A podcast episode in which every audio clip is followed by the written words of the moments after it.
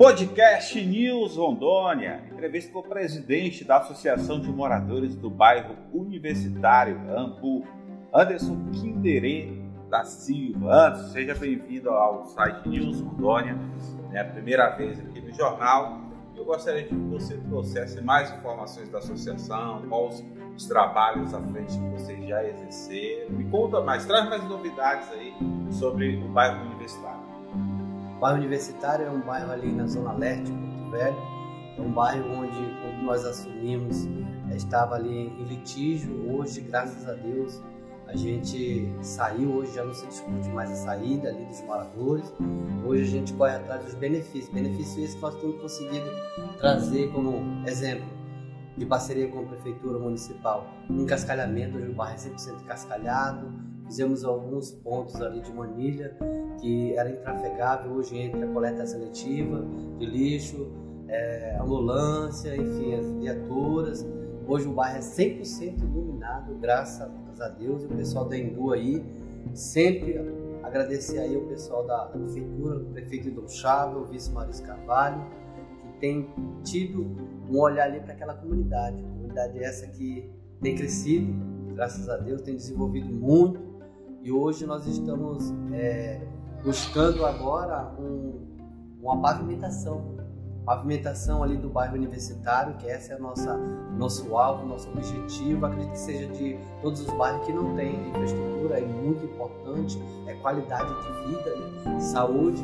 Então esse é o nosso nosso alvo agora e agradecer aí mais uma vez a prefeitura de Porto Velho, o prefeito Dom Chaves, Chaves. Ontem mesmo estivemos junto com a Embu, fazendo, dando uma manutenção do forte vento que deu lá, trans, quebrou alguns pontos, alguns braços que eles chamam, né? E, e agradecer ao secretário, esqueci o nome dele agora, secretário da, da, da Indu, e em nome da comunidade ali, porque estava escuro e ali é muita sal, muito nas entradas do bairro ali é fundamental a iluminação pública. Agradecer aí e nós estamos buscando cada dia mais ali a melhoria daquela comunidade. Trabalhamos ali na associação, hoje nosso CNPJ ali com a sede na Rua Capão da Canoa. Estamos desenvolvendo um trabalho também de sopão ali, uma vez no mês ali, levando a dignidade para aquela comunidade. Comunidade essa que, que tem buscado todo o tempo ali a melhoria cada vez mais tem se unido junto à associação, do qual sou presidente, a, a no meu primeiro mandato, estive ali no segundo mandato como vice-presidente, agora como primeiro, como presidente, ao clamor da, da sociedade. Estamos fazendo esse trabalho lá. Hoje a nossa, nossa busca agora, como disse, é a pavimentação. Eu volto aqui na minha fala a pedir aí ao prefeito que coloque né, no cronograma é, anual aí, esse ano não tem mais, mas para o ano que vem, a nossa querida bairro universitário, Zona Leste de Porto Velho. O universitário ele tem já quanto tempo de vida? Ele é um bebê ou é um, ou é um adolescente? Bairro universitário. Ele é um grande meninão, tem já, nós estamos fazendo de 18 anos, é. 17 para 18 anos já, né? E tem agora 4 anos que também o quinto ano que foi é, decretado, um decreto na lei do rei do ex-governador, é, o ex-governador Confúcio Ares Louras, que na época é, uma lei chamada Lei do Rei. Aquela comunidade tem de 18 para 19 anos é, amparado nessa lei, ou, ou seja, ela é irrevogável, nós não saímos mais de lá. Hoje não se discute mais a saída da comunidade daquele local, e sim agora valores entre o suposto dono né, e o governo. Há um tempo atrás, né, eu acredito essa sua fala incisiva, é que referente a um tempo atrás, houve aí, através da justiça, né, é, e a própria imprensa, ela transmitiu isso na, aqui localmente, que queriam, né, a justiça queria retomar aquele bairro, que ficou aquele impasse. Nesse tempo você, você já estava lá na, como, como presidente ou participava da, da associação? Sim, nessa época eu não estava como presidente, mas estava ali como comunidade, como, como morador ali. E era bem no início, né?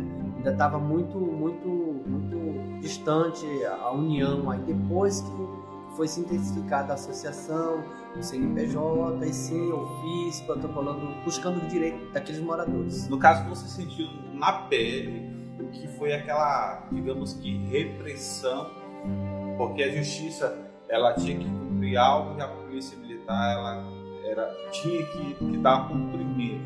Como, como foi assim? É, pra, fala para os nossos internautas, como foi aquele momento, aquele momento de tensão, de ver famílias que ficaram muito é, preocupadas, até, até muitas delas eu acredito que ficaram assim, nossa, a gente passou uma vida toda para construir algo e agora do nada nós estamos pre é, prestes a ver tudo indo por água abaixo. Traga para a gente uma, na memória aí como é que foi esse momento. Não é fácil não. É muito difícil passar por essa situação. Hoje tem alguns bairros de Porto Velho, principalmente aqui na Zona Leste, estão passando por essa mesma situação. Não é fácil, é uma, uma angústia. Uma angústia você você ter o pouco que tem ali com dificuldade e saber que a polícia militar já estava já estavam já tinham recrutado já tinham selecionado as pessoas policiais que estariam ali na segunda-feira para fazer a, a, re, re, reintegração, de, reintegração de posse. Então já estava tudo preparado o cenário quando graças a Deus eu não posso deixar aqui de também lembrar da fala, né, da participação de um deputado, o deputado Jesuíno o Abate, que na época é, brigou, né? Na época foi junto, tomou a frente ali mesmo e assim, eu não posso ser aqui covarde de falar, tem que falar porque ele faz parte da história daquele bairro e é um cara que deu as mãos como deputado estadual e tomou a frente ali mesmo e brigou junto com o Hermínio Coelho, mais outro vereador, juntou um valor de 1 milhão 790 e junto ao, ao ex-governador Confúcio Soares Moura conseguiu derrubar essa liminar através dessa lei. Lei que ela é irrevogável, uma lei do rei. E graças a Deus a gente ali hoje estamos mais tranquilo. Hoje nós já conseguimos buscar junto ao órgão municipal, estadual e federal é, um benefício que é nosso de direito. Então nós estamos hoje aguardando sair o rito, o término do rito processual desse processo que é para a gente ter o nosso, enfim, título definitivo. Beleza? É, quer acrescentar mais, mais alguma coisa? Quero agradecer aí ao, ao espaço, né, um nome aí. Agradecer aí, muito obrigado pela oportunidade. A oportunidade essa que é muito importante para alguns presidentes, alguns líderes comunitários, que muitas das vezes precisam, não tem voz nem vez, e vocês estão trazendo essa essa oportunidade para nós estarmos divulgando e falando do nosso trabalho, muitas das vezes desconhecido, mas importante dentro da comunidade, muitas das vezes esquecido pelo poder público. E agradecer também é, ao nosso, nosso amigo Ramiro aí, que nos, deu, nos trouxe essa oportunidade. Obrigado. É isso aí. Então, esse foi mais um podcast News Rondônia.